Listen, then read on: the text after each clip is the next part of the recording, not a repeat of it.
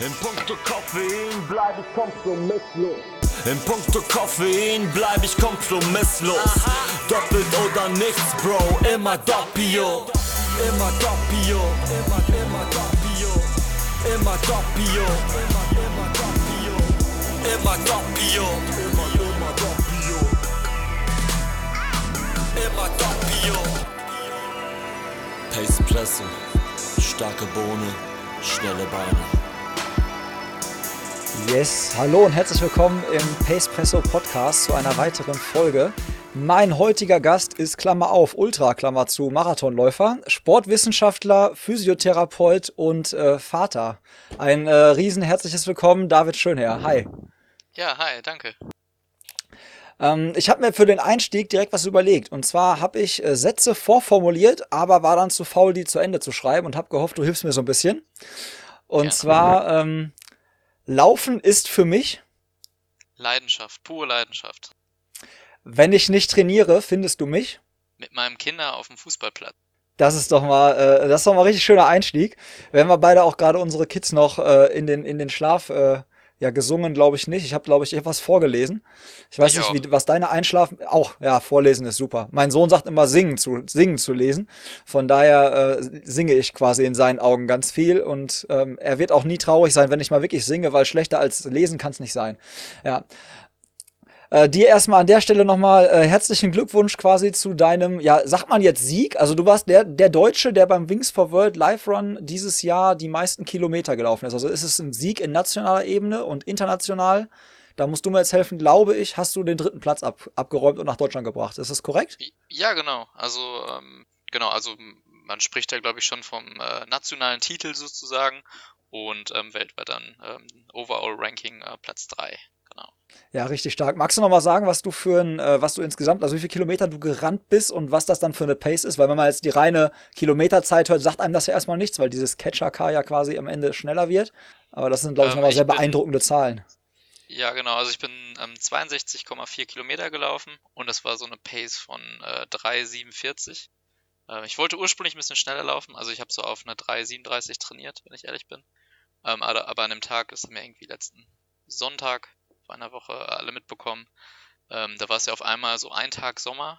Danach hat er sich wieder verabschiedet, aber ähm, ja, und bei äh, ja, 28 Grad, wenn man vorher irgendwie Einschlägetemperaturen gewohnt ist, da bin ich eher ein bisschen konservativer angegangen und äh, ja, bin, bin so, trotzdem super happy und auch überrascht, dass es äh, so gut geklappt hat und dass mein Körper da das Maximale an dem Tag äh, rausholen konnte. Ja, es ist echt krass. Ne? Ich habe mit vielen Kumpels auch gesprochen, die halt auch sich dann zu dem, zu dem Lauf angemeldet haben, weil wir auch so ein bisschen aufgerufen haben, ey Leute, komm, es findet aktuell nicht statt, das ist eine gute Sache, lauft da mal mit. Und ich habe gerade von ganz vielen auf Strava und Co. dann halt gelesen, so, ey, nee, boah, bei den Bedingungen, ey, pff, na, also haben ganz viele gesagt, Vernunft hat gesiegt. Ich habe jetzt mal irgendwie die Flinte ins Korn geworfen. Ähm, also da auch echt nochmal Hut ab. Also das ist so schon ein mega Brett, aber bei den Bedingungen da und ich glaube, deine Strecke war auch nicht sonderlich äh, schattig. Nee, ähm, nee, also war komplett äh, in, der, in der Sonne eigentlich. Also ich habe es mir vorher halt auch nicht so äh, ausgerechnet, dass man da auf einmal irgendwie 28 Grad hat und äh, ja, war 80 Prozent in der Sonne auf jeden Fall. Und ich stand auch am Start, hab, hab schon total geölt und dachte, ey, das, das ist jetzt nicht wahr und äh, man hat sich irgendwie ganz gut drauf vorbereitet, voll gefreut. Aber irgendwie war ich die ganze Zeit positiv und habe irgendwie gemerkt, so irgendwie, ich habe Bock drauf und ich mache mir jetzt gar keinen Druck oder keinen Stress. Ich habe nur was zu gewinnen heute und ähm, so war es dann auch. Und äh, ich habe mich irgendwie jede 10 Kilometer gefragt, wann, wann ich endlich müde werde, weil, äh, oder wann mein Körper mir signalisiert, so, okay, ich sollte doch eher äh, Vernunft walten lassen, aber irgendwie kam der Zeitpunkt doch erst irgendwie bei Kilometer 58, 59, da konnte ich dann halt auch noch gut zu Ende laufen, denke ich. Ja, ja da kann man auch, auch also wirklich, machen. ja, genau, also die Quintessenz so, ich war mega überrascht, dass es irgendwie an dem Tag so geklappt hat und dass ich dann, also ich war, ich würde mich nicht als Favoriten in Deutschland ähm, ähm, sehen oder ich habe ähm, Paul Schmidt und Florian Neusch waren da doch einen Ticken schneller oder besser noch vorbereitet gesehen und ähm, deswegen war es für mich auch eine, ähm, ja, eine krasse Überraschung eigentlich, dass ich da so weit vorne war und auch recht deutlich in Deutschland dann gewonnen habe. Ja, es war wirklich, also äh, ne, wenn man sich die Kilometerzahlen anguckt und die Konkurrenz ist auch, wie du gerade sagtest, mit Paul Schmidt auch noch ein bisschen mehr geworden. Ich glaube, war das das erste Mal, dass Paul mitgelaufen ist? Hm, ich glaube schon, ja. Ja, weil ich, ne, das ist natürlich auch ein bärenstarker Läufer, wer den, wer den kennt. Jetzt würde mich mal interessieren, was waren deine, deine Beweggründe, wenn wir jetzt nochmal auf die erste Teilnahme gucken? So, bist du da schon mit dem klaren Ziel rangegangen, ich will hier gucken, was geht, oder war das so ein Spaßding? Ähm, absolut. Also eine Woche vorher bin ich den London-Marathon gelaufen. Ähm, ich habe eine Woche eigentlich, äh, ja, bin nur rumgehumpelt, weil jeder, der weiß, wie es ist, äh, einen voll gelaufenen Marathon ja, gelaufen zu sein und wie man sich die Tage danach so fühlt, ähm, ja, ging da auch am, am äh, Sonntag eine Woche danach nicht viel, wenn ich ehrlich bin, oder ähm, vermute, vermeintlich. Und ich war auch am, also es war eigentlich ein, nochmal ein bisschen ähm, auszuholen, es war eigentlich eine, ja, ein Familienzusammentreffen, ähm, und ähm, wir haben gesagt, so ja, wir sind ja eh in München. Ich habe gesehen, der Wings for Life World Run ist an einem Wochenende oder an einem Sonntag. Komm, melde, melden wir uns alle zusammen mal an. Ist irgendwie ein ganz cooles Familienevent, weil wir in Dachau äh, gewohnt haben zu der Zeit, also äh, da ähm, äh, Johannas Onkel besucht haben. Und ähm, dann ähm, haben wir gesagt, so ja, ohne irgendwelche Ambitionen. Ich habe gesagt, ich laufe da nochmal Marathon. Ähm, dann habe ich mich vorher mit Flo, äh, mit Florian Neuschwander abgesprochen, so ja, dann gehen wir mal 3,45 an, dann ähm, ohne irgendwelche Ambitionen bin ich da reingegangen. Also wirklich, ich habe gedacht, so Marathon läufst du, irgendwie nochmal ein gutes Gefühl, gute Stimmung da in München, irgendwie mit 40.000 Leuten loslaufen.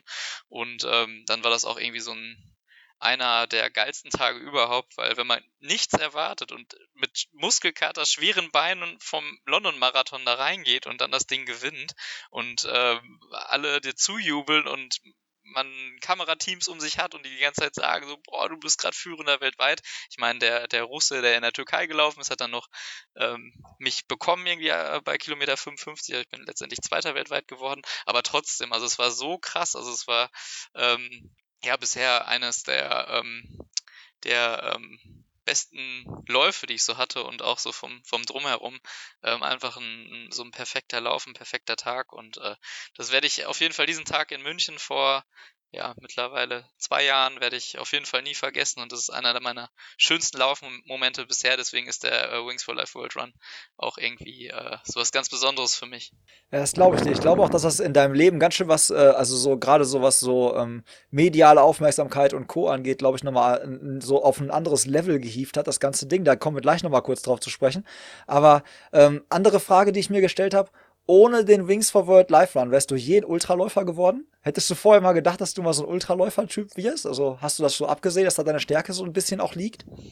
Ja, also bei mir ist es ähm, tatsächlich familiär ja so ein bisschen bedingt auch. Ähm, also meine Mutter war Ultraläuferin und auch sehr erfolgreich. Also Europameisterin ist sie 2006 geworden.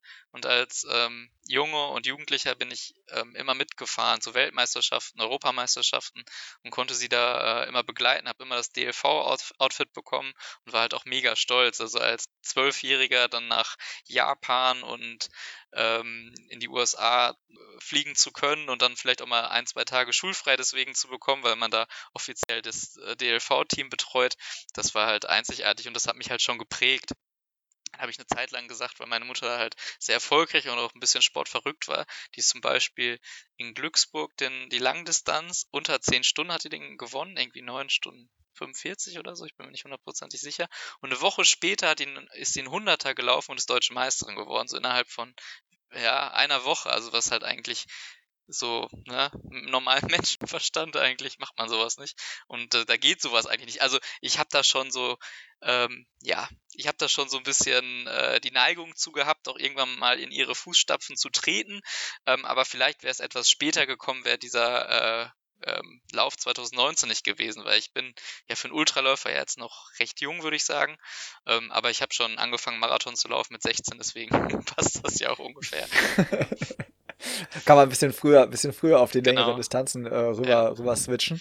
Ähm, Jetzt hast du gerade schon, äh, schon einige Sachen so mal so vorweggeschoben, was ich richtig gut fand. Ähm, wo wir noch nicht drüber gesprochen haben, hast du im im mentalen Bereich auch trainiert? Weil ich meine, dass man körperlich dafür trainieren muss, ist ja jedem, ist ja jedem Läufer bewusst so, ne? Aber ich glaube, desto mehr die Distanz länger wird, desto mehr spielt dieses mentale Ding ja auch eine Rolle und das kann man ja inzwischen halt auch trainieren. Ich habe ja mal ein ganz geiles Interview geführt mit einem, äh, mit einem Sportpsychologen. Hast du da, wusstest du, dass du mental auch so, so, so richtig bärenstark bist oder, oder war das was, woran du auch gefeilt hast noch ein bisschen? Jetzt zumindest für ein zweites Mal. Beim ersten Mal mhm. warst du ja dann zu spontan am Rennen, am Start. Ähm, ja, ich, ich glaube, ich bin mental halt schon ganz, ganz gut aufgestellt. Ähm, vor allem wenn ich halt so richtig Bock habe auf den Wettkampf und wenn ich halt nicht mir zu großen Druck im Vorfeld mache. Und da habe ich schon so Strategien entwickelt, diesen Druck auch wegzunehmen. Mm, aber so jetzt ähm, sportpsychologische Unterstützung oder so habe ich nicht. Ich habe mal das Thema so ein bisschen aufgegriffen, mit ähm, einer befreundeten Psychologin drüber gesprochen, was es da für Strategien gibt, weil ich mir doch gerade, ähm, wenn man, wenn ich den London-Marathon schon äh, erwähnt habe, da war ich in einer absoluten Topform und äh, habe mir halt eine Woche vorher so einen Kopf gemacht, Druck gemacht. Damals war ich bei New Balance, habe eine Woche äh, London im Fünf-Sterne-Hotel alles umsonst bekommen und irgendwie äh, habe mich total gut aufgehoben gefühlt und dann will man irgendwie auch was zurückgeben und das hat mich irgendwie so unter Druck gesetzt, dass ich irgendwie auch ein paar Tage davor nicht pennen konnte und halt so angespannt war, dass der London-Marathon halt voll schief ging. Also ich bin gar nicht in diesen Flow gekommen, ich bin gar nicht ins Rollen gekommen, was mal eigentlich so meine Stärke im Marathonlauf auch ist und ähm, einfach, weil ich einfach so verkrampft gelaufen bin und da hab ich, danach habe ich mir schon so ein bisschen gedacht, weil auch der Wings for Life Lauf dann ohne Druck so gut lief und ich ja eigentlich den Beweis hatte, okay, deine, deine Körperform ist super oder war auch in London wahrscheinlich super, aber mental hat es in London nicht gepasst. Und genau was da nicht gepasst hat, hat dann halt wieder in München gepasst beim Wings for Life World Run. Und ähm, seitdem mache ich mir da schon Gedanken drüber und ähm, weiß auch so, was meine Stärken sind. Ich bin halt voll der, ähm, der, der, der Wettkampftyp, der gerne dann auch gegen jemanden läuft oder also, dass man halt sozusagen seine Gegner sieht, was natürlich jetzt am vergangenen Sonntag nicht der Fall war beim virtuellen ja, Lauf. Aber sonst ja. liebe ich es, wenn ich halt jemanden sehe und halt so ein bisschen mich betteln kann. Und da habe ich auch, glaube ich, ja, also man, ich, ich, kann mich da an einige taktische Sachen so, also sowas liebe ich halt, so einfach so ein bisschen taktieren, so ein bisschen gucken, okay, wie geht's dem anderen und ähm, wenn ich sowas habe, dann bin ich glaube ich recht stark, aber ähm, jetzt einen Marathon zu laufen, wo man dann vielleicht um 50 Platz läuft beim großen Marathon oder so, dann ist das natürlich weniger der Fall und da braucht man halt andere Strategien. Aber ähm, du, du hast auf jeden Fall recht, je länger die Distanz wird, desto wichtiger wird diese Komponente auch. Also ich werde jetzt auch ja irgendwann 100 Kilometer laufen und ähm, da werde ich auch nochmal dran, dran arbeiten und dran feilen, gerade wenn es dann vielleicht um internationale Wettkämpfe geht. Ja, guck, das wäre nämlich auch gleich so eine Frage gewesen, was da so jetzt, äh, wohin, wohin dich die Reise so führt, weil du, also jetzt muss ich aufpassen, das ist nämlich nicht meine Meinung, aber wenn immer, wenn ich mich mit dem Thema Ultralaufen so ähm, auseinandergesetzt habe und so, dann wurde es mir oft so gesagt, so ja, ja, das kannst du machen, wenn du auf den unteren Distanzen nicht mehr schneller wirst. Dann kannst du in die Länge, in die Länge gehen, ja. Das ist so manchmal so dieser Tenor so in so einer, in so einer Laufszene. Ähm, das war ja, hast du ja gezeigt, dass das halt Quatsch ist, weil du bist ja dieses Jahr auch noch eine Halbmarathon-Bestzeit gelaufen, quasi, auch aus dem Do-it-yourself-Ding so heraus. Also du bist ja auch auf den Unterdistanzen, du bist ja überall schneller geworden, also ne, untenrum, obenrum. Ähm, ja, genau. Erzähl da also mal was zu. Zum Beispiel, genau, ich bin zum Beispiel auch ähm, aus einer Ultramarathon-Vorbereitung ähm, bin ich auf einmal eine, eine 2.23.03, was für mich eine, auch eine krasse Bestzeit war, um drei Minuten, ähm, ja, gelaufen, obwohl ich halt gar kein marathonspezifisches äh, Training in dem Sinne gemacht habe, sondern ähm, mich auf ein 100 Kilometer DM vorbereitet habe, was ja eigentlich, wo man denkt so, hä, wo kommt das jetzt her auf einmal? Und ähm, da glaube ich einfach, dass ich meinem Körper seit Jahren mal ganz andere Reize so gesetzt habe, hm, an, an die man gar nicht so als Marathonläufer denkt. Also ich würde jetzt auch nicht meinen Athleten, die ich hier trainiere, irgendwie 50, 60 Kilometer Läufe aufschreiben. Aber mir hat das halt total viel gebracht, also aus mehreren Gründen. Also zum Beispiel habe ich halt sehr stark abgenommen in der Zeit. Ich bin eher ein schwerer Läufer und da habe ich nochmal zwei, drei Kilo äh, runterbekommen und äh, wo alle, meine Freunde schon sagen, oh krass, jetzt musst du aber aufpassen. Aber für einen Marathon ist es natürlich ähm, es ist schon nicht verkehrt, paar, paar Kilos nochmal weniger zu haben. Und eben diese, ich habe häufig bei Marathons bei Kilometer 35, 36 so angefangen, Krämpfe zu bekommen, wo ich rausnehmen musste. Ähm, und das ist mir gar nicht passiert. Ich war bei Kilometer 38, konnte es nicht glauben. Ich dachte so, hä, ich fühle mich noch so locker, meine Beine machen noch gar nicht zu oder so. Es kann doch nicht sein, dass wir Kilometer 38 haben. Und ähm, sonst war das immer so, dass ich da schon auf dem Zahnfleisch ging. Und ähm, dann ist das natürlich, kommt die Euphorie, das Adrenalin dazu, wenn man merkt, okay, geil, es läuft richtig gut, das ist eh heute dein Tag. Aber das führe ich auch so ein bisschen darauf ähm, zurück, dass man im Training halt schon 50, 60 Kilometer trainiert hat und sagt, so, okay, gerade muskulär, 42 Kilometer ist jetzt nicht mehr das, das größte Problem. Ja, er schockt den Körper dann halt nicht mehr, ne? Und da, genau. ähm, dann ist er nicht mehr so überrascht. Ja, zwei Sachen, zwei Sachen nehme ich mit, also schon mal, auch für mich, weil ich bin auch der schwere Läufertyp und ich kriege auch Krämpfe so bei Kilometer 36, 38. Aber ich kann mir, ich sehe mich jetzt trotzdem irgendwie noch nicht bei den, bei den, bei den 60 Kilometer Läufen. Aber, aber vielleicht kriegst du mich nach Ende der Folge noch dazu, dass ich dann äh, auch sage, dass ich das mal, dass ich das mal angehe. Ähm, Jetzt hast du gerade schon angesprochen, gerade so London und ähm, da warst du ein New Balance Athlet. Ähm, ich glaube, weiß nicht, ob ich das falsch interpretiert habe, da musst du mir jetzt vielleicht auf Sprünge helfen. Ähm, warst du auch mal Nike Athlet oder irgendwie supported von Nike, bevor das mit New Balance war? Ja, also so fing das eigentlich an. Also das ist der Grund, warum ich Instagram habe. also okay. ich ähm, kam da, ist es in das Nike ähm, Local Local Hero Programm. Also die haben da sowas aufgebaut mit mit lokalen Laufläden ähm, und damals war ich noch hier in Münster beim lokalen Laufladen und da ähm, bin ich irgendwie so reingekommen und dann war das erstmal in Köln so ein, so ein Treffen, da haben wir erstmal den Nikolauslauf mitgemacht und da war auch Hendrik Pfeiffer unter, unter anderem dabei und ähm, da ähm, ging das gerade so los und da hatte ich halt noch kein Instagram und haben die gesagt, so, ja, wenn du dabei sein möchtest, ist irgendwie unsere Voraussetzung. Und ich so, boah, habe ich jetzt eigentlich nicht so viel Bock drauf. Und dann habe ich halt gesagt, so, ja, aber wenn ich dafür halt irgendwie Schuhe und Outfits bekomme, why not so? Und dann habe ich halt mir die App da, ähm, ähm, mal installiert und dann ging es halt los und dann habe ich halt angefangen, da äh, dreimal in der Woche ein paar Bilder zu posten und ähm, genau. Und irgendwann lief das halt nach einem halben Jahr so ein bisschen aus, weil dann auch, oder nach einem Jahr, weil dann auch ihr ähm, mein Kontakt sozusagen oder die, die mich betreut hat, die dann irgendwie einmal im Quartal nach Münster kam, mir neue Schuhe und Outfits gebracht hat, dann nach Berlin ging, weil da irgendwie Nike sich mehr auf die größeren Städte in Deutschland so fokussiert hatte. Und dann lief das mit Nike gerade so ein bisschen aus oder beziehungsweise ich sollte warten, bis da irgendwie eine neue Kooperation gestartet wird, weil die hatten dann schon Interesse. Und dann kam halt ähm, äh, New Balance irgendwann auf mich zu und ähm, auch mit interessanten, ähm, mit, mit interessanten ähm, ja, angeboten oder die haben gesagt, so ja, du, du bekommst ja in London und ähm, eventuell dann New York ähm, und also die Marathons mit, äh, mit Hotel, Flug und allem drum und dran. Und ähm, das fand ich halt schon attraktiv und irgendwie war da die Be Betreuung auch super nett und weil das gerade mit Nike nicht so richtig klar war, in welche Richtung es da geht, bin ich dann halt zu New Balance gewechselt sozusagen. Mhm. Und jetzt aber inzwischen ähm, bist du bei Sportcheck, glaube ich, ne? Also quasi so, genau. äh, quasi jetzt komplett äh, unabhängig von den Marken und kannst dadurch wahrscheinlich auch ein bisschen mehr rumtesten, gucken, was es so auf dem Markt alles so gibt und äh, wirklich so für dich das Equipment und Setup wählen, wo du dich persönlich so am wohlsten wahrscheinlich fühlst, oder? Ja, genau. Also ja. Ähm, das äh, war so ein kleiner, kleiner Zufall. Also bei New Balance war alles super. Also ich habe die Leute, die da waren, total gemocht und hatte auch Freu äh, viele Freunde, die ähm, ja New Balance oder bei New Balance waren und ähm, war irgendwie eine coole Zeit.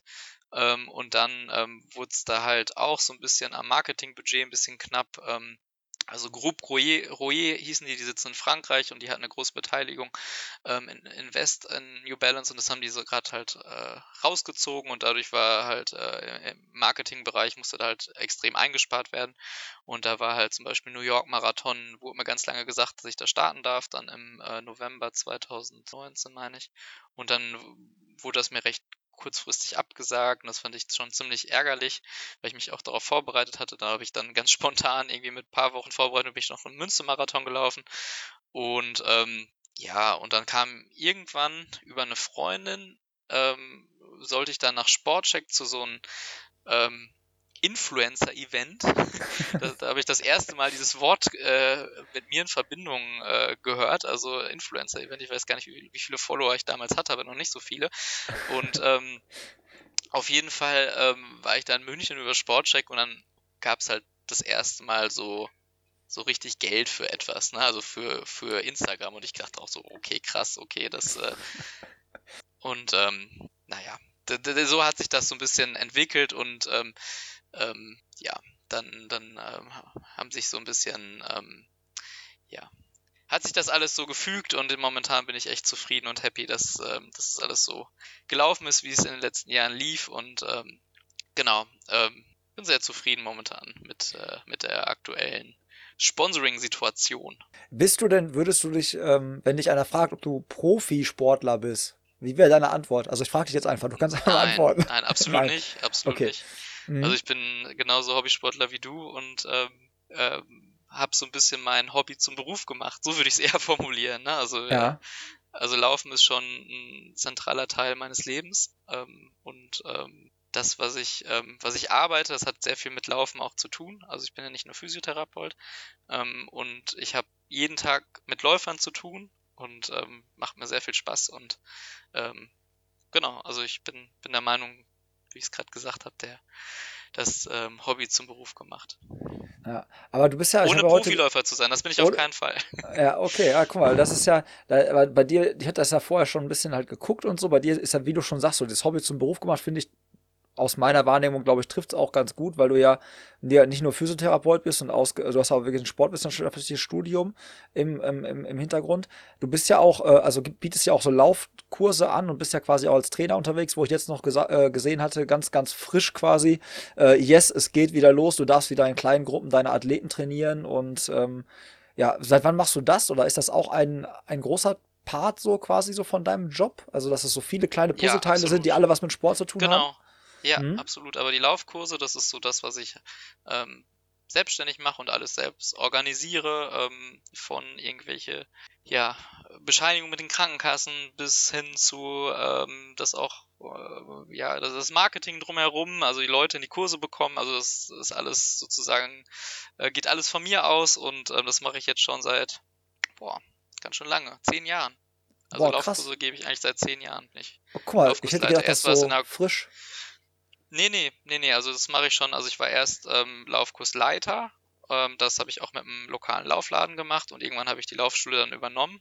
Das ist jetzt, glaube ich, seit vier Jahren. Und ähm, genau, seitdem mache ich das alles selbstständig und äh, macht auch mega Bock. Und das hat mir in den letzten ja, anderthalb Jahren oder einem Jahr mit der äh, Corona-Pandemie doch äh, sehr gefehlt und auch sehr zu schaffen gemacht, dass ich das halt nicht mehr betreiben konnte, weil das ist irgendwie so ja, so was Positives in meinem Leben, dass ich anderen Menschen zum, ähm, ja, zum Laufen äh, oder die, die Freude am, am Laufen vermitteln kann. Macht halt super viel Spaß. Das glaube ich dir. Da gibt es wahrscheinlich, das glaube ich zumindest auch, ganz viele neue Kunden gerade, weil äh, die alle irgendwie nichts anderes machen konnten, als halt draußen einfach an der frischen Luft zu laufen. Also während dieser ja, ganzen Pandemiezeit, genau. äh, die laufen, ja, die blockieren meine Waldwege, die, die sind da überall. ja, das Gefühl hatte ich auch. Ja, und genau die habe ich dann auch in, in, in einer Physiopraxis, die dann von 0 auf 100 jetzt ihre, keine Ahnung, 60 Kilometer in der Woche laufen und dann irgendwie Achillessehnenentzündung haben oder äh, Ermüdungsfrakturen oder so. Und äh, ja, die habe ich momentan behandle ich ganz viel in der Praxis. Also so viele Läufer wie momentan hatte ich lange nicht mehr, die aber aber auch gar nicht primär vom Laufen kommen, sondern irgendwelche anderen Sportarten vorher gemacht haben und es jetzt momentan nicht können. Ja, wie, bist, wie bist du denn als Patient eigentlich? Ich stelle mir das witzig vor, wenn ein Physiotherapeut zum Physiotherapeuten geht und sich da auf die, auf, dahin legt und ich denke mal, du gehst wahrscheinlich ja nur zu jemandem, dem du so richtig voll vertraust. So. Aber ich stelle mir dich jetzt gerade in Eton, da in, in, Kenia, wo du da, das sind ja wahrscheinlich auch nicht mal ausgebildete Physiotherapeuten, die Jungs, die das da machen. Da würdest du da wahrscheinlich irgendwie alles hinterfragen, was er da gerade macht, anfasst und, äh, und Rappel kriegen, oder? Ich glaube, ich bin recht einfacher Patient. Also ich glaube, wenn man mich bei einem behandelt oder welchem Kollege sage, dann achtet er halt schon so ein bisschen darauf, äh, ja, dass er schon äh, die richtigen Sachen macht. Aber ich, wenn man, also bin ich halt auch in Patientensituationen, dann kann ich das auch so ein bisschen die Expertise die ich dann vielleicht habe, ähm, auch so ein bisschen ausschalten. Ne? Und also so häufig, also ich bin ja recht unkompliziert, was so Verletzungen angeht und so häufig, wenn ich ehrlich bin, äh, nehme ich das gar nicht in Anspruch. Aber wenn ich mal hab, irgendwie, komm, kannst mal kurz mal ein Fibula-Köpfchen äh, deblockieren oder so, dann, ähm, dann ist das auch recht unkompliziert. Das sind meistens so eher kleinere Sachen. Ähm, aber wenn ich jetzt in Eton bei irgendeinem, ich weiß gar nicht, ob ich da zum Physiotherapeuten gehen würde, der mir dann irgendwie auf dem Rücken äh, rumspringt oder so. Aber um jetzt Muskulatur zu massieren oder locker zu machen, auch wenn es dann häufig bei denen schmerzhafter äh, aussieht, als es äh, aussehen sollte, ähm, würde ich das wahrscheinlich trotzdem machen, weil äh, wenn man viel trainiert und die Beine schwer sind, dann nimmt man das wahrscheinlich irgendwie in Kauf. Äh, und ja, also wenn man Muskel massiert, sage ich mal, kann man jetzt auch nicht so mega viel falsch machen, dass ich da Angst hätte. Eher so am, so Wirbelsäule würde ich eher weniger behandeln lassen oder so. Oder HWS, die, die blockieren, aber äh, das, das würde ich wahrscheinlich auch nicht machen. ja, ja stelle ich mir witzig vor. Aber wie gesagt, ich kenne das nur mal von, äh, ja, wenn, äh, wenn, wenn Lehrer beim Elternsprechtag mit ihren Kindern sind, weißt du? Das ist auch immer ganz, das ist ganz gefährliche ja, ja. Kombination, sowas, ja. ja. Das ist auch ganz gefährlich. Da kannst du nichts richtig machen. Ähm, das stimmt. Aber ähm, ja, wir haben ja gerade schon darüber gesprochen, über dein, über das, über das äh, Wort Profi quasi und ja auch schon ein bisschen über die Sponsorensituation. Da hat sich ja wahrscheinlich wirklich nach dem ersten Wings for World Live Run äh, so richtig was getan, oder? Also jetzt nicht, ich will jetzt nicht Sponsoren, aber Social Media ist doch durch die Decke gegangen und alles irgendwie, der Fokus war auf einmal da. Und du bist ja da auch inzwischen viel, viel aktiver und machst da ja auch wirklich so viel Content gerade so in diesem Bereich der, der Instagram Reels, wo Leute quasi was für sich mitnehmen, was Lauftechnik oder Lauf-ABC und solche Geschichten äh, anbelangt. Ähm, seit wann wirklich machst du da mehr so auf, auf Instagram? War das wirklich so seit dem, seit dem Wings for World Live Run? Ja, schon. Also und dann mit den, mit den Aufträgen, die man bekommt. Also ähm, ich muss halt das immer auch begründen, warum ich dann irgendwie Content erstelle und warum ich dann auch mal zwei Stunden am Handy bin. Also das geht halt nicht so, dass ich mhm. irgendwie den ganzen, das ganze Wochenende nur am Handy bin und dann noch, am besten noch zwei Stunden laufen, ähm, das muss ich halt schon begründen. Und wenn ich sagen kann, hey, ich habe hier einen Auftrag von Sportcheck Nike, keine Ahnung, dann, dann ist das ja mein Job. Und dann kann ich es genau. auch begründen, okay, ich habe jetzt eine Kampagne, die muss ich irgendwie bedienen, aber dafür mache ich halt auch in der Physiopraxis zum Beispiel weniger. Und dann kann ich es halt, ich habe jetzt zum Beispiel zwei Tage in der Woche, wo ich halt genau solche Sachen äh, mache. Also da schreibe ich entweder Trainingspläne oder ich ähm, drehe irgendwelche Filme oder ähm, ich mache halt, produziere halt Content mit meinem. Äh, ich wollte gerade sagen, sag es, sag es, dass ja. du Content Creator bist.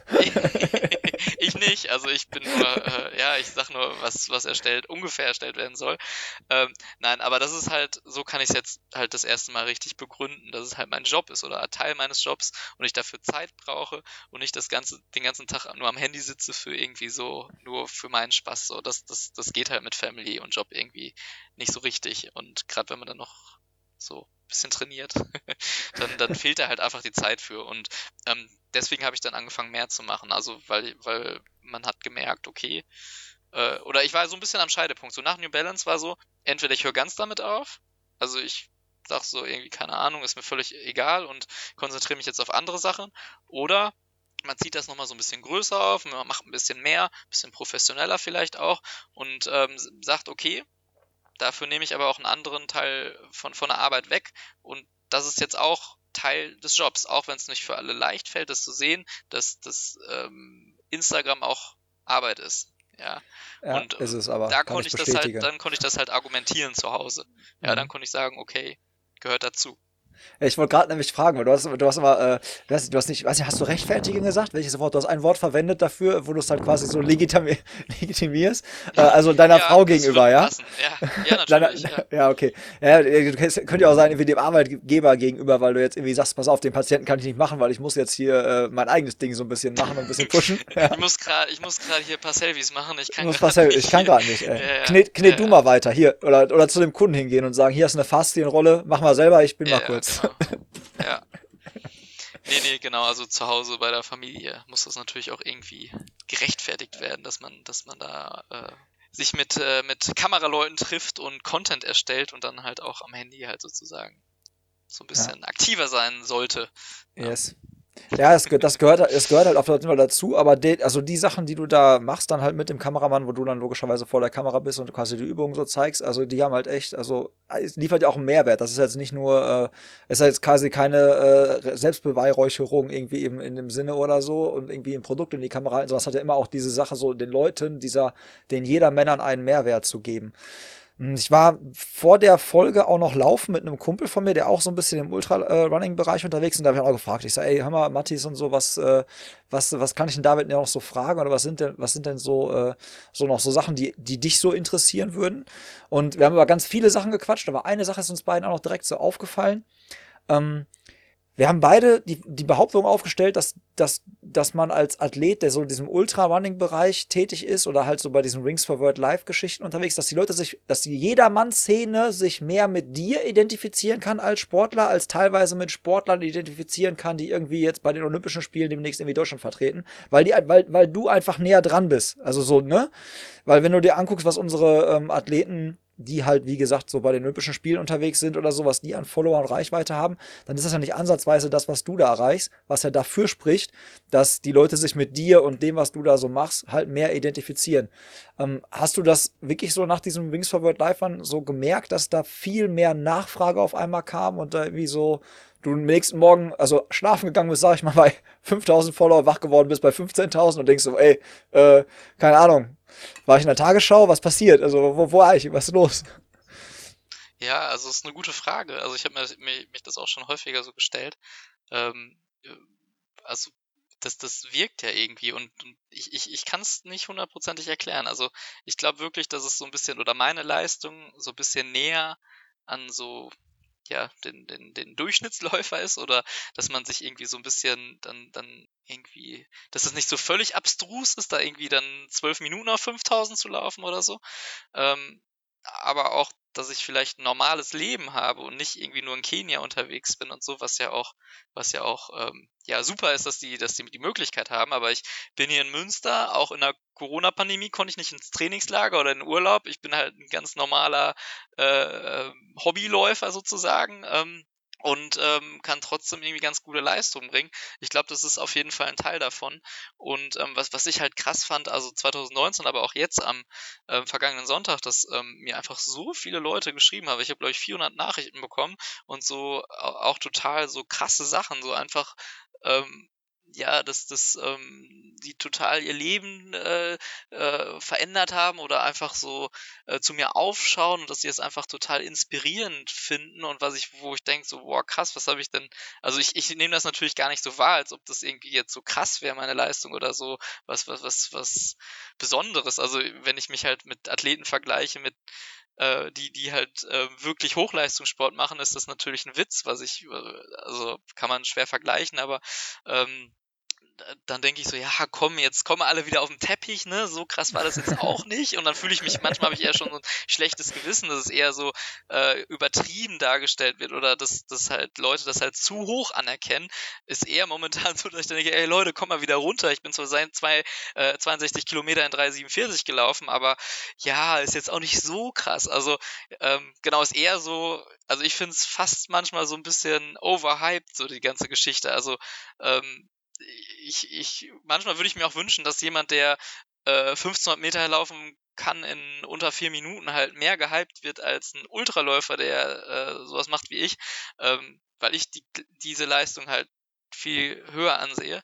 Ähm, aber ähm, ich meine, ja, letztendlich ist es natürlich auch nicht so schlimm. Also ich finde es jetzt, ne, also ich, ich äh, profitiere natürlich auch davon. Ja. Und ähm, aber, aber mein Gefühl ist halt nicht so, boah, ich bin jetzt hier der krasse Läufer, ich bin jetzt hier der, der, der König hier so vom, vom, vom deutschen Läufertum. Also das, das gar nicht. Also das kann ich, glaube ich, schon ganz, ganz gut einschätzen. So, aber ist eine gute Frage auf jeden Fall.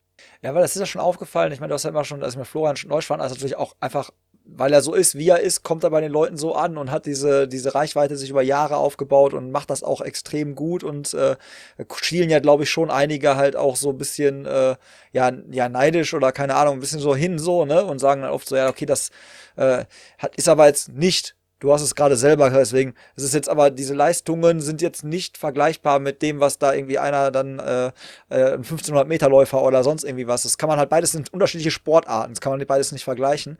Ähm, wie wäre deine These, wenn da jetzt so einer, ich sag mal, keine Ahnung, so ein, so ein, so ein, so ein Richard Ringer, Amanal Petros, Hendrik Pfeiffer, äh, die, die würden sich dieser Marathon oder dieser Ultramarathon-Distanz stellen.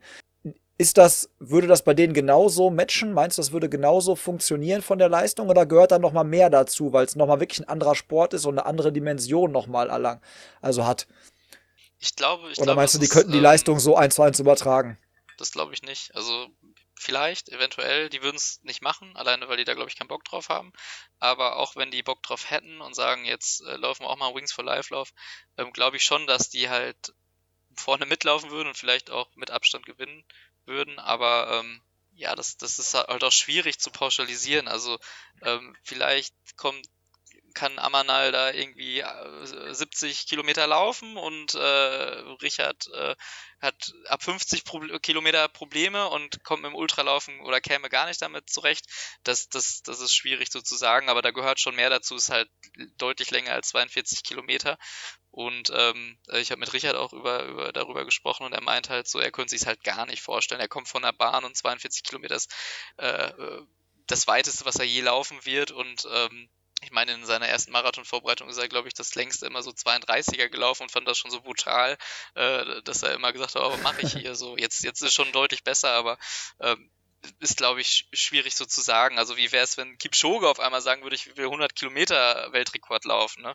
Würde er wahrscheinlich schaffen. Weiß ich jetzt nicht, aber vielleicht kann er auch nicht mehr als 60 Kilometer laufen. Ähm, aber ich glaube, das ist halt schon ähm, ne, so eine, so eine ähm, spezielle Fähigkeit. Also dieses Ultragen, was man so in sich tragen muss, damit man mhm. damit gut zurechtkommt, aber auch, dass man Bock drauf hat. Also bei mir ist es halt, je länger ich laufe, desto besser fühle ich mich. Also wenn ich jetzt einen ähm, lockeren, oder was, was heißt einen lockeren, aber wenn ich einen 52 Kilometer Lauf im Viererschnitt mache, dann denke ich die letzten 10 Kilometer äh, alles super.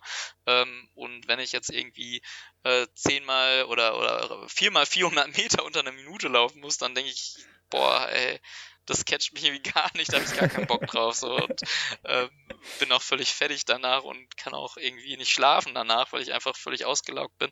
Aber so unterschiedlich ist das. Ne? Also äh, so war es bei mir aber mhm. schon immer. Ja, weil das ist halt, ich meine, was wäre, wenn es sowieso mal doof zu spielen, aber ich glaube halt, ich bin nämlich auch der Meinung, so war, weil das war auch die Meinung, die ich dann, äh, die, die ich äh, bei Mattis auch geäußert habe, dass ich halt sagte, so, ey, ich glaube schon, dass da halt, das ist eine andere, andere Competition, das ist ein anderer Wettkampf, so, das kann man, ich glaube, da gehört nochmal auch dieses Mentale, ist auch noch was ganz anderes, so, das wird ja auch, das zählt ja auch dann nochmal an einem und macht die Sache ja dann nicht, äh, nicht unbedingt, nicht unbedingt leichter dann am Ende des, äh, am Ende des Tages. Mhm.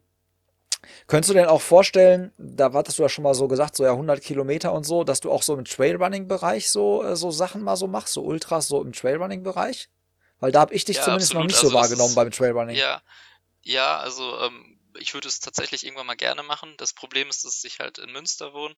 Ich meine, ihr kennt ja auch so ein bisschen im Ruhrgebiet das Problem. Also ich komme ja ursprünglich auch aus Dortmund.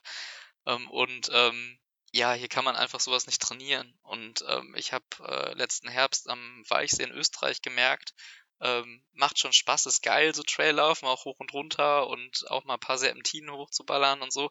Aber wenn man dann irgendwie einmal läuft und sieben Tage so Muskelkater hat, dass man nicht die Treppe runterkommt, obwohl man irgendwie gerade mal 700 Höhenmeter läuft, dann merkt man, es ist einfach, das muss man trainieren. Also das, das geht nicht von, äh, von irgendwie hier zehnmal, wir haben so einen Vorbergshügel, wenn, wenn ich den zehnmal hoch und runter laufe, da habe ich gerade mal irgendwie 200 Höhenmeter und äh, da denkt man so im Trail, Ultra Trail Running Bereich, okay, die, die ersten zwei Kilometer haben so viel Höhenmeter, also ähm, ich würde es gerne mal machen, ist auch, glaube ich, eine, eine, eine richtig coole Competition und ich verfolge das auch immer gerne. Ähm, aber ja, da müsste ich meinen, äh, so wie Florian Neuschwander, der ja auch nicht äh, aus, dem, aus dem Süden ge gebürtig kommt oder auch lange ja in Frankfurt gewohnt hat. Ähm, aber der hat wirklich gesagt, ich will es jetzt nochmal wissen, ähm, alles oder nichts und ich gehe jetzt nochmal in die Berge und versuche äh, da alles rauszuholen. So müsste ich es wahrscheinlich auch machen, um äh, da erfolgreich sein zu können. Ja, und der hatte zumindest den Feldberg irgendwie vor der Tür, ne? Also ich meine, Münster ja, genau. und äh, Frankfurt aber ist ja auch, gesagt, auch von der Topografie nochmal andere Kiste. Ja, absolut, absolut. Aber er hat irgendwann auch gesagt, so Taunus und so reicht mir nicht aus. Also das, das, da kann ich trainieren wie ein Blöder, aber so richtig kommt es nicht gegen so ein schönes äh, Gebirge im, in den Alpen oder so kommt es halt nicht an. Das kann ich so adäquat nicht trainieren, dass ich halt ein guter Ultramarathon, äh, Ultra-Trail-Läufer bin oder werden kann. Mhm. Aber ähm, bei dir jetzt so die 100 Kilometer, speziell jetzt so die DM oder auch so internationale Dinger, das ist jetzt schon sowas, wo du demnächst so den Fokus drauf, drauf legen willst, oder? Ja, absolut. Also das ist jetzt so mein primäres Ziel auch in diesem Jahr. Da möchte ich gern die, ähm, wenn eine DM stattfindet, sieht momentan nicht so gut aus. Also der hat der DLV schon auch, obwohl es jetzt im September geplant war, relativ schnell gesagt, nee, machen wir nicht. Ähm, ich hoffe, da findet irgendein 100 Kilometer Lauf, den man gut gut äh, und schnell rennen kann, ähm, statt dass ich die, die WM-Quali da äh, ja, laufen kann und dann ähm, nächstes Jahr wird wichtig, dann in Berlin die WM. Es wäre schon ziemlich cool, wenn ich da ähm, dann in, in Topform ähm, ja, anreisen könnte. Ähm, willst du denn, also auf dem Weg dahin, wie sieht das aus mit Marathon und so, Co? Bist du da erstmal, legst du das erstmal ein bisschen zurück und machst es zumindest, nimmst es vielleicht mit als Vorbereitung? Also äh, ja, easy genau. Trainingsrun? Hört sich blöd an, ja. ja, also Marathon ist ja meine äh, Unterdistanz sozusagen. und äh, ja, ich bin immer noch Marathonläufer, also ich sage jetzt nicht, dass ich kein Marathonläufer mehr bin, nur weil ich Ultra laufe oder 100 Kilometer. Ähm, und das wird immer auch ähm, eine, eine Lieblingsstrecke von mir bleiben, äh, aber verträgt sich vielleicht nicht ganz so gut im Herbst. Also wenn ich liebäuge momentan so ein bisschen mit, mit Windschoten oder Windschroten, wie der Holländer sagt, in, äh, im September einen 100 Kilometer Lauf. Und äh, ich wollte eigentlich den Münstermarathon auch laufen. Aber da ist halt so die Frage, das ist halt, glaube ich, eine Woche danach oder vielleicht auch am gleichen Wochenende, da passt natürlich nicht. Ähm, und ähm, dann, dann wird es halt schwierig. Also dieses Jahr ist ja eh speziell, da muss man eh gucken, was wird überhaupt angeboten. Und wenn es irgendwie machbar ist, dass ich halt schon vorher die 100 Kilometer äh, Norm laufe oder irgendwie erst nach dem Münstermarathon, dann würde ich gerne halt beides unter einem Hut bekommen. Und ähm, weil meine Mannschaftskollegen oder die mit mir ähm, ähm, hier in Münster das ganze Training machen von den Laufsportfreunden, die ähm, wollen auch im Herbst Marathon laufen und das ist halt immer schön, wenn man so synchron die äh, Marathonvorbereitung macht und die ganzen langen Läufe und die äh, Tempoeinheiten auch darauf abstimmt und ähm, so, eine, so eine ähnliche Struktur hat, ist das schon schön, dass man viel gemeinsam trainieren kann. Ja, ich glaube, da hast du, ich kenne ja so ein paar äh, Jungs aus, aus eurer Gruppe da auch und äh, ja, mit denen hast du ja auch dann echt richtig Spaß im Training, so, ja. Das passt ja dann Absolut. und matcht richtig gut und äh, ja. kann man sich mal wirklich gegenseitig ein bisschen, bisschen pushen und in den Arsch treten. Ähm, ja, und das sind halt nicht nur Trainingskollegen, sondern halt auch Freunde und man, sieht, man freut sich. Also bei mir ist es so, wir, wir machen mal Mittwochs Intervalltraining, Tempotraining und am Donnerstagmorgen freue ich mich eigentlich schon wieder auf den nächsten Mittwoch, weil es einfach immer so mein Highlight äh, in der Woche ist. Also einfach, äh, viele sagen so, ey, Intervalltraining machst du irgendwie 10 mal 1000 und das ist irgendwie dein Highlight der Woche. Ist gegenüber mein, mein restliches Leben irgendwie gar nicht äh, diffamierend gemeint, dass mein Leben so schrecklich ist, dass ich das Mittwochabend mein äh, Wochenhöhepunkt ist, aber es ist einfach so cool, irgendwie mit den Jungs zu trainieren und irgendwie äh, ist das ja auch eine große soziale Komponente und Spaß zu haben und sich mit Freunden zu treffen und äh, macht einfach mega Bock und das hat mir in der Corona-Zeit halt extrem gefehlt. Ja. ja. viele von denen hat man ja auch, ähm, oder beziehungsweise speziell ja einen, äh, einen äh, guten Buddy von mir, den hat man ja auch äh, gesehen bei eurem, also bei dem Wings for World Live Run, äh, der Magic Mike, Grüße, Grüße gehen raus. Genau. Mike, ich denke, du wirst, ich denke, du wirst die Folge hören. Ähm, und äh, da hat man ja schon gesehen, da war, äh, du hast es ja wirklich ganz gut aufgezogen, so zumindest äh, so ein bisschen Pacer. Ich glaube, ihr hattet auch ein bisschen Verpflegung an Bord. Und jetzt ist wieder eine Frage, die vorhin bei dem Lauf, den ich dann mit dem Kumpel da hatte, mit Mattis, wir haben uns beide gefragt, läuft der David da mit der ganz normalen App? Weil man hört ab und zu mal, dass diese Wings for World Live Run App ja auch mal das ein oder andere Mal abstürzt oder nicht so einfach im Griff zu kriegen ist. Und ich meine, da gibt's ja nichts Ärgerlicheres, als wenn das Ding irgendwie abschmiert und dir deswegen da irgendwie jetzt so ein paar Kilometer fehlen. Ähm, ist das bei dir jetzt, hast du da jetzt irgendwie so eine Absicherung nochmal gekriegt und nochmal irgendwie einen GPS-Sender oder irgendwie, oder wäre das bei dir, wenn die App abschmiert, auch das ganze Ding gelaufen? Ja, dann wäre es gelaufen gewesen. Aber ähm, ich habe die, ähm, es sind sechs Fahrräder äh, mitgefahren, haben mich begleitet und jeder von denen hat eine feste Aufgabe von mir bekommen. und ähm, ein Mädel hat halt die Aufgabe bekommen, die wichtigste Aufgabe, sich um das Handy zu kümmern und um die App, dass sie läuft. Und auch wir hatten noch ein Backup, also wir hatten ein zweites Handy noch. Und ähm, ja, das war schon extrem wichtig für mich, dass ich die ganze Zeit wusste, okay, die App läuft und die Kilometer passten auch so ungefähr, weil ich hatte es tatsächlich mit meinem Handy, bin ich die Runde abgelaufen und hatte ich jede 7,7 Kilometer irgendwie 300 Meter zu wenig, jede runter und das hätte sich natürlich geleppert. Mhm. und äh, dann ist das nicht mehr so richtig cool und ähm, da wäre ich auch nicht weit gekommen. Und ähm, deswegen wurde das dann nochmal mit einem anderen Handy kontrolliert und dann hat das ungefähr gepasst und dann äh, sind wir halt ähm, ja, mit dem Handy oder Smartphone von einer Freundin haben wir das gemacht und äh, die hatte den Job, einfach mir hinterher zu fahren und sich um dieses Handy zu kümmern, genau, und die, dass die App am Laufen gehalten wird. Musste halt aber auch vier Stunden hinter mir herfahren, ohne äh, ja, irgendwie ohne anzuhalten oder sonst irgendwas. Stehen ja. zu bleiben, ja, ja genau. genau. Ja, ja, geil, aber sowas, das ist halt, ne, also weil ich habe wir haben, ich habe es halt schon mal wirklich von einem Kumpel gehört, halt, dass die irgendwie abgeschmiert ist dann und dann äh, macht das natürlich nicht so viel, nicht so viel Spaß. Und da habe ich mich halt gefragt, ob ihr da irgendwie mit extra Sensoren noch irgendwie ausgestattet werdet oder irgendwie da was doppelter Boden für euch noch irgendwie da vorhanden ist, damit ja, euch das ja, quasi ganz, ganz nicht lustig, passiert. So Technik, Technik und Co. war auch so eine gute Sache äh, oder ein gutes Thema an dem Tag. Da waren zwei ähm, noch, noch zwei Jungs vom Kamerateam von Red Bull, beziehungsweise die äh, über eine Agentur. Auf jeden Fall sollten die Livestream an Red Bull TV und ähm, an Servus TV noch senden und dann ist, weil es so warm war, ist irgendwie der WLAN-Router überhitzt und deswegen konnten die keine Live-Bilder senden, so, ne? Also sowas kommt dann dazu, wenn man halt sowas macht, ne? Und damit kann halt keiner rechnen. Sowas kann genauso mit einem Smartphone oder mit einem, ja. äh, mit, mit, mit einer GPS Tracker äh, passieren. Ne? Das ist halt mega ärgerlich, wenn man sich so auf Technik 100% verlassen muss. Jetzt hast du ja schon gesagt, dass du eigentlich so eine Wettkampfsau bist, der das so braucht, sich mit jemandem so ein bisschen so äh, zu betteln und dass es natürlich jetzt Sonntag nicht möglich war. Hast du denn von deinem Team irgendwie so mitbekommen, hey, pass auf, du bist jetzt gerade äh, so und so viel vor Neuschwandner, so und so viel weltweit, äh, du läufst schneller, du wirst schneller, er wird langsamer. Ich glaube, Neuschwandner hat ja auch mal wirklich dann wollte er schon irgendwann fast mal, glaube ich, die Flinte ins Korn werfen komplett und ist dann wieder angefangen zu laufen oder so. Kriegst du sowas im Rennen dann mit und pusht dich dann sowas? Also kannst du dich auch an sowas halt quasi so hochziehen und dann so diesen, diese Wettkampfsau rauslassen? Ja, ja, absolut. Also es war mir total wichtig, ähm, diese Informationen zu bekommen. Ähm, leider war das äh, bei Kilometer, also ich habe bei Kilometer 35 das erste Mal gefragt, wie äh, sehen oder wie es bei den anderen Deutschen oder ähm, wie ähm, liege ich weltweit und dann waren halt so viele weltweit noch vor mir, dass ich gar nicht in dieser Top-Liste da vorkam, weil halt auch viele dann nach zwei Stunden schon 70 Kilometer gelaufen sind, weil irgendwas mit der App nicht stimmte oder keine Ahnung, mit Motorrad gefahren oder so. Ähm, auf jeden Fall passte das halt erstmal hinten und vorne nicht. Das musste sich halt irgendwie alles so sortieren. Dann hat er halt auch die Orga halt die ganzen Läufer oder Läuferinnen rausgenommen, bei denen es nicht gepasst hat, das GPS und so. Und ähm, naja, ähm, irgendwann bei Kilometer 45 habe ich die erste Info bekommen, wo ich ungefähr liege und auch, dass ich halt ganz gut bei, unter den Deutschen liege.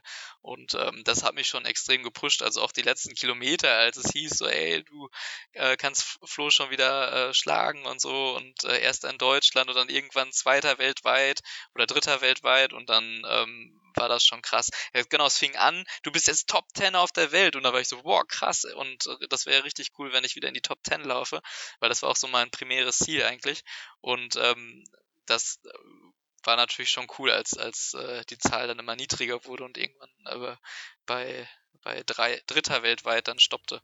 Ja, das, das, das glaube ich. Das ist natürlich auch geil, dass du dann Leute an deiner Seite hast, mit denen du das dann auch ein bisschen genießen und feiern kannst. So, ne? Also ich meine, stell dir ja. vor, du wärst jetzt irgendwie wirklich zu zweit unterwegs gewesen, da wäre halt auch, ne, also das macht natürlich dann mega was aus, wenn du da so, ein, so, eine, so eine coole Truppe um dich rum hast, die dich da ein bisschen noch so supportet und, und hilft. Ähm, wie ist denn das Absolut. eigentlich? Also ich sag ganz ehrlich, ohne, ohne, Entschuldigung, ohne Kein Crew, Problem. ohne viele Leute hätte das überhaupt nicht funktioniert. Also wären wir zu zweit gewesen, mit einem Pacer und mir vielleicht noch jemandem, der Getränke anreicht, hätte es nicht funktioniert. Es hat nur funktioniert, weil so ein Trubel rumherum war. Die haben alle gute Laune gehabt, so äh, irgendwie positive Energie, so blöd sich das anhört, aber das habe ich einfach die ganze Zeit gespürt und es war irgendwie immer äh, sowas mega Positives. Und davon habe ich so profitiert. Und deswegen war ich auch mental so locker und hatte so Bock, vier Stunden lang richtig Bock auf Laufen. Und äh, da möchte ich auch hier nochmal sagen, äh, vielen tausend Dank an die Crew, dass sie da so gut mitgemacht hat. Und äh, das hat einfach, dieser Tag hat einfach nur Bock mit euch gemacht.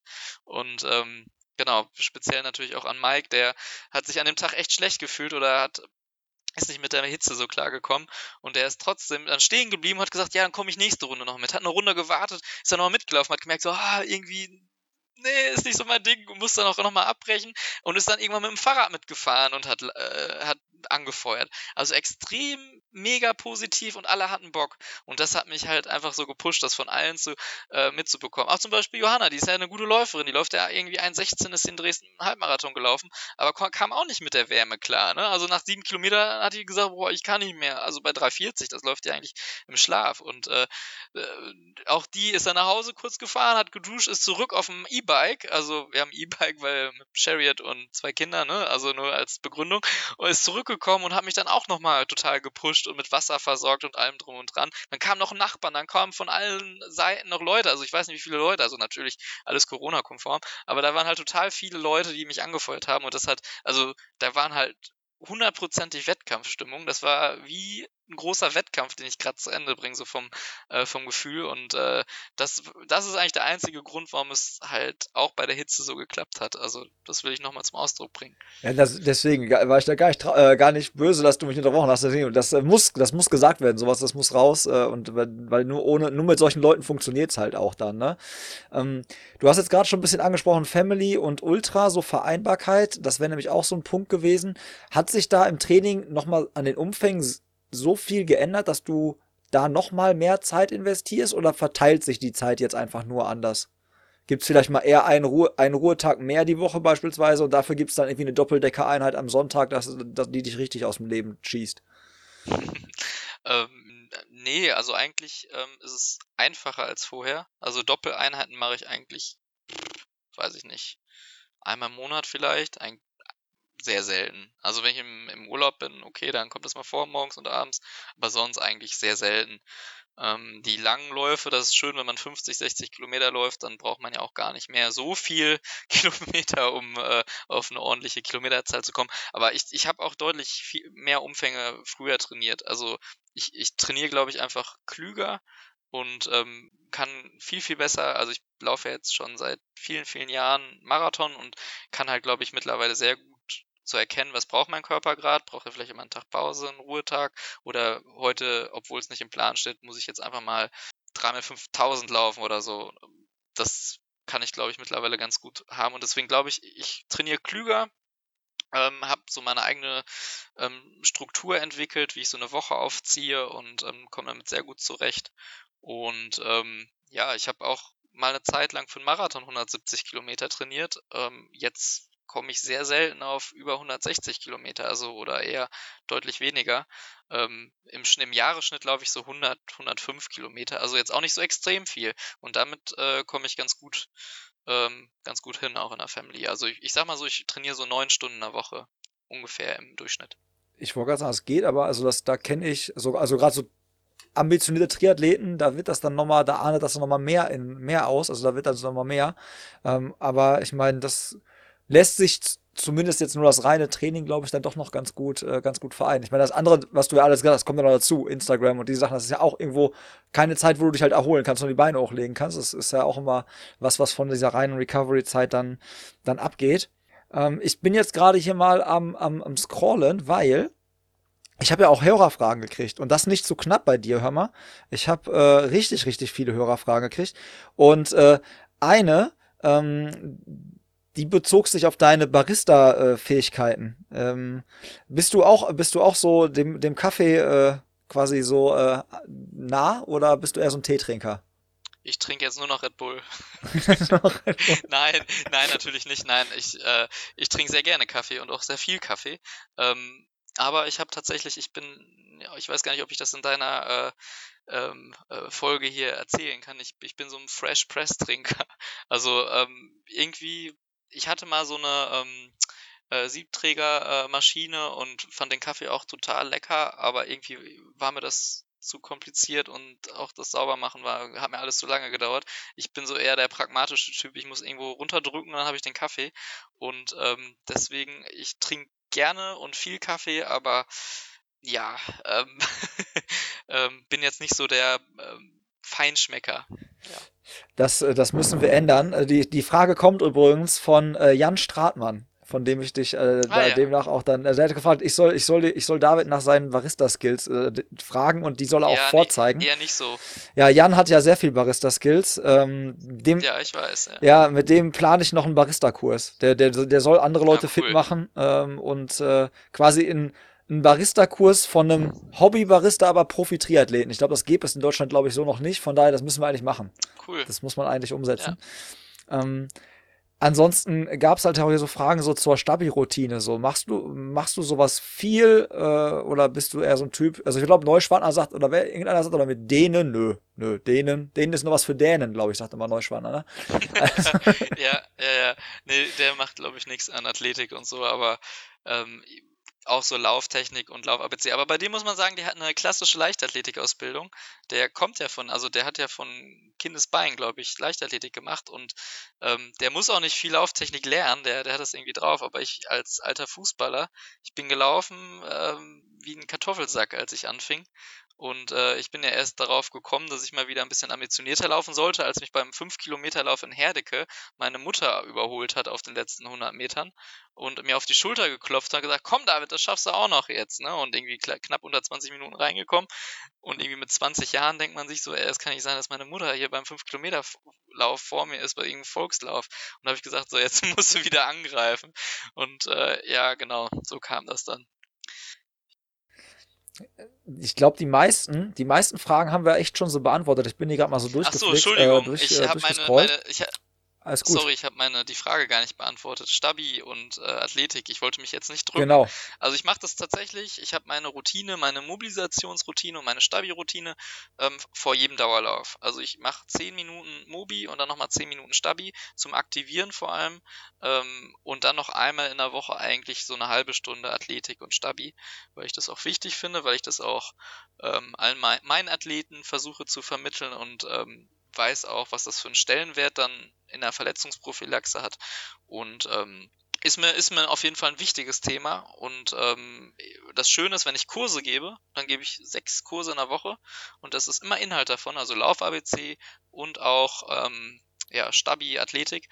Ähm, und das mache ich alles mit. Das heißt, ich mache sechsmal in der Woche richtig ähm, Athletik und Stabi. Und das ist ein Grund dafür, glaube ich, warum ich trainieren kann wie sonst was und äh, mich eigentlich nicht verletzte, verletze und auch ganz gut mit klarkomme. Ja, krass. Ich habe ja noch eine Frage, das könntest du mal als Content aufgreifen. Ähm, boah, jetzt muss ich aufpassen, ne? Äh, in mir steckt ja kein Sportwissenschaftler und auch kein äh, Physiotherapeut. Plantarfascitis Regenerationstraining wie? Fragezeichen. Also vielleicht, äh, wenn es diese Sehne gibt oder was auch immer es sein, was auch, Plantarsehne. Unter dem Fuß ist die Plantarsehne. Ja, genau, das meinte ich. Äh, Itis heißt ja immer Entzündung. genau, also eigentlich eine äh, Entzündung der Plantarsehne. Ähm, Regeneration, ja, kommt auf an, in welchem Stadium, ob akut oder chronisch, äh, wie lange schon, ähm, in, in, Belastung oder danach. Ähm, also da müsste man, vielleicht sollte er zu einem Orthopäden mal gehen und sich dann äh, zu einem Physiotherapeuten oder ein Physiorezept geben lassen ähm, und dann kann man das mal klären. Aber ähm, genau, also wird was ein der oder die ähm, ein der wird auf jeden Fall Alex, Alexus. Ein der wird wird Alexis wahrscheinlich schon gehört haben, also Plantarsehne ähm, ausrollen auf dem Igelball zum Beispiel, um die Faszien ein bisschen zu lösen, ähm, was man auch immer gut machen kann, nach einer, äh, wenn es akut ist, aus einer Belastung, äh, Kurzzeitkühlung, äh, das heißt, ähm, ja, 30 Sekunden kühlen, dann wieder auf die normale Temperatur kommen lassen und dann wieder kühlen. Ähm, aber wie gesagt, es kommt so ein bisschen drauf an, ähm, wie lange man es schon hat. Wenn es jetzt sehr chronifiziert ist, kann man auch drüber nachdenken, eine Stoßwellentherapie zu machen, ähm, eventuell ähm, angepasste ähm, orthopädische Einlagen, falls es irgendein, ähm, ja, mit, mit dem Fuß irgendeine Fehlstellung gibt, die man dadurch ähm, korrigieren kann. Also gibt es viele Ansatzpunkte, ähm, aber da müsste ich mehr Informationen erhalten, um da ähm, adäquat darauf antworten zu können. Ich schicke den zu dir. Das hört sich alles so professionell ja. an, dass äh, da, da ich, ich vermittel den Kontakt. Ja, ich, ich, das Coole Nein. ist ja, dass ich als. Das ist wahrscheinlich sogar einer deiner Follower, der sich bei mir gemeldet hat. Pass auf. Das ist, wird so sein. sein. Auf jeden Fall ist es ja ganz cool. Also ich bin ja als Läufer hier in Münster so ein bisschen bekannter und dann wissen halt auch alle, ich bin Physiotherapeut und melden sich halt dann im Zentrum für Sportmedizin, da wo ich arbeite und sagen dann hier, ich will zu David, wenn es Läufer sind. Deswegen sind halt, ich kenne keine, keine Auswertung, statistischen Auswertungen, aber ich behandle sehr viele Läufer so am Tag. Und deswegen macht Spaß auf jeden Fall und ähm, das Schöne ist ja auch, wenn ich ähm, 15 meiner Wochen Runners nie behandle, werde ich darum natürlich immer einen Ticken besser und lerne vielleicht auch äh, immer noch so Feinheiten kennen, die man noch äh, optimieren kann. Ja, deswegen ist für mich natürlich auch eine, eine schöne Sache, dass ich da äh, hoffentlich möglichst viele Läufer wieder schmerzfrei mache. Ja, also, also wenn jemand aus dem Ruhrgebiet mal sagt, er bräuchte mal einen äh, Physiotherapeuten, der speziell äh, Läufer behandeln möchte oder kann, dann äh, gerne ins Zentrum für Sportmedizin kommen. Ja, das war das. Ansonsten machen wir das demnächst auch. Äh, machen wir das neben dem Barista-Kurs machen wir noch äh, Physiobehandlung auch noch hier. Das kriegen wir auch noch hin. Dann reiche ich den Espresso dabei. Ähm, ja, äh, was es damit auf sich hat, erzähle ich euch mal ein anderes Mal, weil ähm, da wird sich noch demnächst so ein bisschen wahrscheinlich was hier an der an der Front tun. Ich werde wahrscheinlich den Keller den Keller verlassen und es wird äh, äh, höchstwahrscheinlich demnächst ein Pacepresso Clubhouse geben. Also wirklich ein, äh, ein, äh, ein Ort, ein, ein kleines Wohnzimmer für die Community, ein Treffpunkt für Ausdauersportler und ähm, da wird es dann so Sachen echt geben wie so Live-Podcasts, Barista-Kurse, äh, Coffee Rides, Coffee Runs, Laufschuh-Test-Events, all solche Dinge, Live-Podcast hoffentlich. Ähm, die Tinte auf dem Vertrag Richtig ist noch cool. nicht trocken, aber äh, es sieht ganz geil aus und ich äh, scoute schon bei eBay Kleinanzeigen kleine Sofas und so, damit äh, es soll so richtig schöne, gemütliche Wohnzimmeratmosphäre werden. So ein, äh, so, so, sowas stelle ich mir vor. Und ja, wie gesagt, ich nehme die Leute auf jeden Fall mit. Also werdet ihr demnächst mehr von sehen und hören. äh, wie ich dann den Motec schwinge und äh, das Ding umbaue. Oder schwingen lasse. Vielleicht halte ich auch eher die Kamera. Vielleicht bin ich eher der Kameramann. Ja. Ähm, das, das, das ist so zu meiner News, die ich jetzt hier mal so einstreue. Und ähm, wir sind dann quasi auch schon fast so am Ende angekommen und zwar bei meinen Kategorien. Das sind immer so Dinge, äh, manche Fragen, glaube ich, kann man relativ schnell beantworten, manche dauern wahrscheinlich ein bisschen länger. Äh, Kaffee oder Tee hast du indirekt gerade beantwortet, außer du würdest äh, vom Kaffee, Kaffee zurückziehen 100%. wollen. Kaffee. Ja, Kaffee. Äh, mein Tipp übrigens für dich, wenn du darauf stehst, Kaffee zu, zu, zu bereiten und auf irgendwas drauf zu drücken und mal was anderes haben willst als eine French Press, eine Aeropress. Ja, weil Aero is everything. Das wissen ja auch die, äh, wissen ja auch die Radfahrer. Ja, und äh, damit kannst du auf jeden Fall auch noch mal äh, ein bisschen, äh, ein bisschen was anderes da raus, rausdrücken. Wird dir auf jeden Fall gefallen und lässt sich super gut mitnehmen auf Reisen. Also mega platzsparend und auch gut. sauber. Muss auch nicht viel sauber machen. Versprochen. Klingt ähm, perfekt für Dann mich. kommen wir zur nächsten Geschichte. Asphalt oder Trail? Asphalt. also ja, irgendwie schon. Leider. Also, äh, was ist leider? Also ich laufe auch mal gerne Trail und äh, gerade im Herbst ist es schon cool, aber ich bin doch, äh, gerade wenn es dann um Zeiten geht und äh, schnell laufen, Asphalt auf jeden Fall. Okay, dann kommen wir zu deiner Bucketlist. Was steht auf der Bucketlist von David Schöner? Was sind so Sachen, wo du sagst, ey, das muss ich unbedingt noch ähm, gelaufen sein und machen? Hm, Frage. Also ich bin schon echt viele Sachen gelaufen, die ich so laufen möchte. Ähm, ja, möglichst viele internationale Meisterschaften natürlich, über 100 Kilometer, das wäre so mein Traum. Und ähm, New York Marathon, weil der irgendwie noch so ein unerfüllter Traum von mir ist, der ganz kurz oder ganz kurz davor äh, wurde er mir so ein bisschen weggenommen und ähm, ja, lass mich auch gerne inspirieren von, ähm, von anderen äh, Mitstreitern, die dann mich mitnehmen zu irgendwelchen Wettkämpfen. Jetzt kannst du noch mal inspirieren. Jetzt geht es nämlich um deine Top-Lauf-Events. Das muss nicht in Deutschland sein, das können auch, das können kleine, das können große Events sein, so Läufe, wo du sagst, hey, das sind richtig schöne, richtig schöne Veranstaltungen, richtig gute Läufe. Kannst du gerne auch äh, ein, zwei, ein, zwei nennen. Ja, ich überlege. Ähm, ich würde da gerne äh, so ein paar lokale oder zwei lokale Veranstaltungen nennen. Ja, bring unter. Ähm, genau, also einmal natürlich der Münstermarathon. Also einer der schönsten Marathons, wie ich finde. Und ähm, irgendwie gerade der Zieleinlauf auf dem Prinzipalmarkt auf dem roten Teppich ist irgendwie besonders und so eine Größe, die ist recht familiär noch. Und äh, gerade für mich, ich fahre da mit dem Fahrrad hin, irgendwie einen Kilometer zur Startlinie, mache mich da ein bisschen warm, kann zu Hause pennen. Ist halt mega unkompliziert und Münster ist einfach auch eine sehr schöne Stadt, wenn du nicht hier war. Und ähm, die zweite Veranstaltung ist vielleicht eine, die gar nicht so viele kennen, und zwar in äh, Löning, der ähm, Hasetal-Marathon, meine ich, heißt der. Ähm, da bin ich auch schon mehrfach gestartet. Vor zwei Jahren bin ich den Marathon gelaufen, davor dreimal den Halbmarathon. Und ähm, ist ein bisschen weiter zu fahren, wenn man ähm, im Ruhrgebiet wohnt. Ich anderthalb Stunden ungefähr. Von hier ist es, glaube ich, noch eine gute Stunde, vielleicht auch zwei Stunden aus dem Ruhrgebiet. Aber das lohnt sich. Also es ist auch eine schöne, kleine, familiäre, äh, familiäre Veranstaltung äh, mit ähm, echt guten Läufern, die da immer am Start gehen. Also Elias Sansa hat da immer den Marathon gewonnen in den letzten Jahren und ähm, irgendwie ist mir die Veranstaltung ans Herz gewachsen. Danach immer ein großes Volksfest und ähm, irgendwie sehr schön organisiert. Ähm, ähm, viele Zuschauer am, am, am Streckenrand, ähm, gute Strecke, die man, also die, kann man, die Strecke kann man echt gut laufen, so ein kleines Stück durch den Wald, aber sonst auch äh, asphaltiert und flach ähm, und ähm, irgendwie nett gemacht, also irgendwie fahre ich da immer gerne hin und freue mich da drauf, immer im, im Juni meine ich, dieses Jahr nicht, aber ähm, nächstes Jahr hoffentlich wieder. Ja, guck mal, den kannte ich auch noch nicht, Münster war mein allererster Marathon, den ich je gelaufen bin, also das, was du da gesagt ah, hast, äh, kann ich bestätigen, äh, das war echt auch ein echt cooler Lauf und glaube ich ein ganz guter auch so für das erste Mal. Also weil er halt nicht so einen überfordert, ja. weil es zu groß ist und irgendwie man erstmal total erschlagen wird von diesen riesen Startfeldern, aber halt trotzdem total professionell organisiert halt. Ne? Also da und ich glaube, der ist für dieses Jahr auch noch äh, nicht abgesagt. Ne? Ich glaube, der ist irgendwie Nee, da bin ich auch optimistisch. Also ähm, wir machen, oder vom ZFS, wir machen auch das, ich nicht speziell, sondern die Ärzte machen das Hygienekonzept oder haben das ausgearbeitet in Kooperation mit Münstermarathon. Das sieht momentan, so wie es ist, wir sind beim Inzidenzwert bei 21 heute. Also Krass. super niedrig. Und das waren wir eigentlich immer in der ganzen Pandemie. Und ich hoffe, wenn irgendwas stattfindet, dann doch der Münstermarathon, weil ich glaube, es sind nicht so super viele Läufer. Und das kann man echt gut durchführen. Und ähm, ich bin sehr optimistisch. Ich war sonst immer sehr skeptisch, was so Wettkämpfe anging und habe immer sehr viel prophezeit. Also es wird alles auch, ab, äh, auch im nächsten Jahr abgesagt und alle haben gesagt, oh, ich finde doch bestimmt hier äh, Berlin-Marathon statt. Ich so, nee, nee, warte mal ab. Aber dieses Jahr bin ich doch ähm, für viele Veranstaltungen sehr ähm, optimistisch, gerade in dieser Kragenweite von ja, 1000 bis 4000 äh, Starter, Starterinnen. Ich hoffe, du hast recht. Ich glaube, nicht nur ich, sondern auch einige da draußen hoffen, dass du recht hast. ja. äh, dass das Orakel quasi, das Orakel David Schöner zuschlägt und recht hat. ähm, jetzt mal gucken, ob du, äh, wie viele Leute dir da jetzt gleich recht geben. Und zwar eine Kategorie, die äh, auch immer wieder für Furore hier sorgt, ist das Läuferknigge.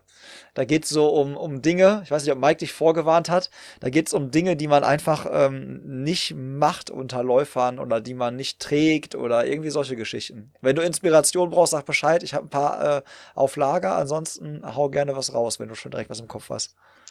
Mm, puh, das ist ein heißes Pflaster. Ganz ehrlich. Ähm, wenn die Followerzahlen morgen runtergehen, weißt du Bescheid. Es, es gibt so einiges, was mir doch so einfällt, aber irgendwie, ja, äh, mein Gott, ähm, soll doch jeder so laufen eigentlich, äh, wie er möchte. Und ähm, da ich auch, äh, ja, Laufkurse gebe und so, äh, sehe ich da so einiges, was eigentlich ein No-Go ist, aber da äh, schaue ich dann auch drüber hinweg und äh, ja, also ich, wenn das von dir kommt, ist es glaube ich nicht so schlimm, deswegen hau du mal, leg du mal los, sonst. Äh, ich habe hab keinen äh, neuen mehr. Ich habe leider kein, ich hab keinen neuen mehr. Aber dann wär's, dann wäre dein Plädoyer jetzt quasi mehr Toleranz unter Läufern. Das wäre ich, ich entnehme genau, daraus jetzt Läuferknigge, wir brauchen Fall. mehr Toleranz. Ja, wie gesagt, vielen, vielen, vielen Dank für, für deine Zeit. Äh, ich will jetzt hier auch keine, keine Antwort aus dir rauskitzeln beim, beim Läuferknigge. Äh, mir hat sehr, sehr viel Spaß gemacht. Äh, ich hoffe, du hattest, äh, hattest auch Spaß, hier bei mir Gast zu sein. Auf jeden Fall. Sehr gut. Dann äh, wünsche ich dir weiterhin viel, viel Erfolg, äh, speziell jetzt bei den, bei den längeren Distanzen, aber natürlich auch gerne auf den, auf den kürzeren darunter, dass vielleicht noch die ein oder andere PB fällt. Grüß mir äh, deine Trainingsgruppe in, in Münster und äh, ja, ich hoffe, wir laufen uns äh, bald mal vielleicht wieder über den Weg, wenn das, wenn das alles mal wieder so normale Züge hier annimmt. Ja, das hoffe ich auch. Vielen Dank dir. Alles klar, dann macht's gut. Ciao. Ciao. Vielen Dank fürs Zuhören. Mehr Content findest du auf Instagram, dem Blog auf unserer Webseite sowie Facebook und YouTube. Falls du Strava nutzt, dann schau gerne in unserem Club vorbei und werde Teil der Community. Ich freue mich natürlich auch über Feedback, ein Abo oder eine Bewertung auf iTunes, Spotify und Co. Pacepresso Starke Bohne, schnelle Beine.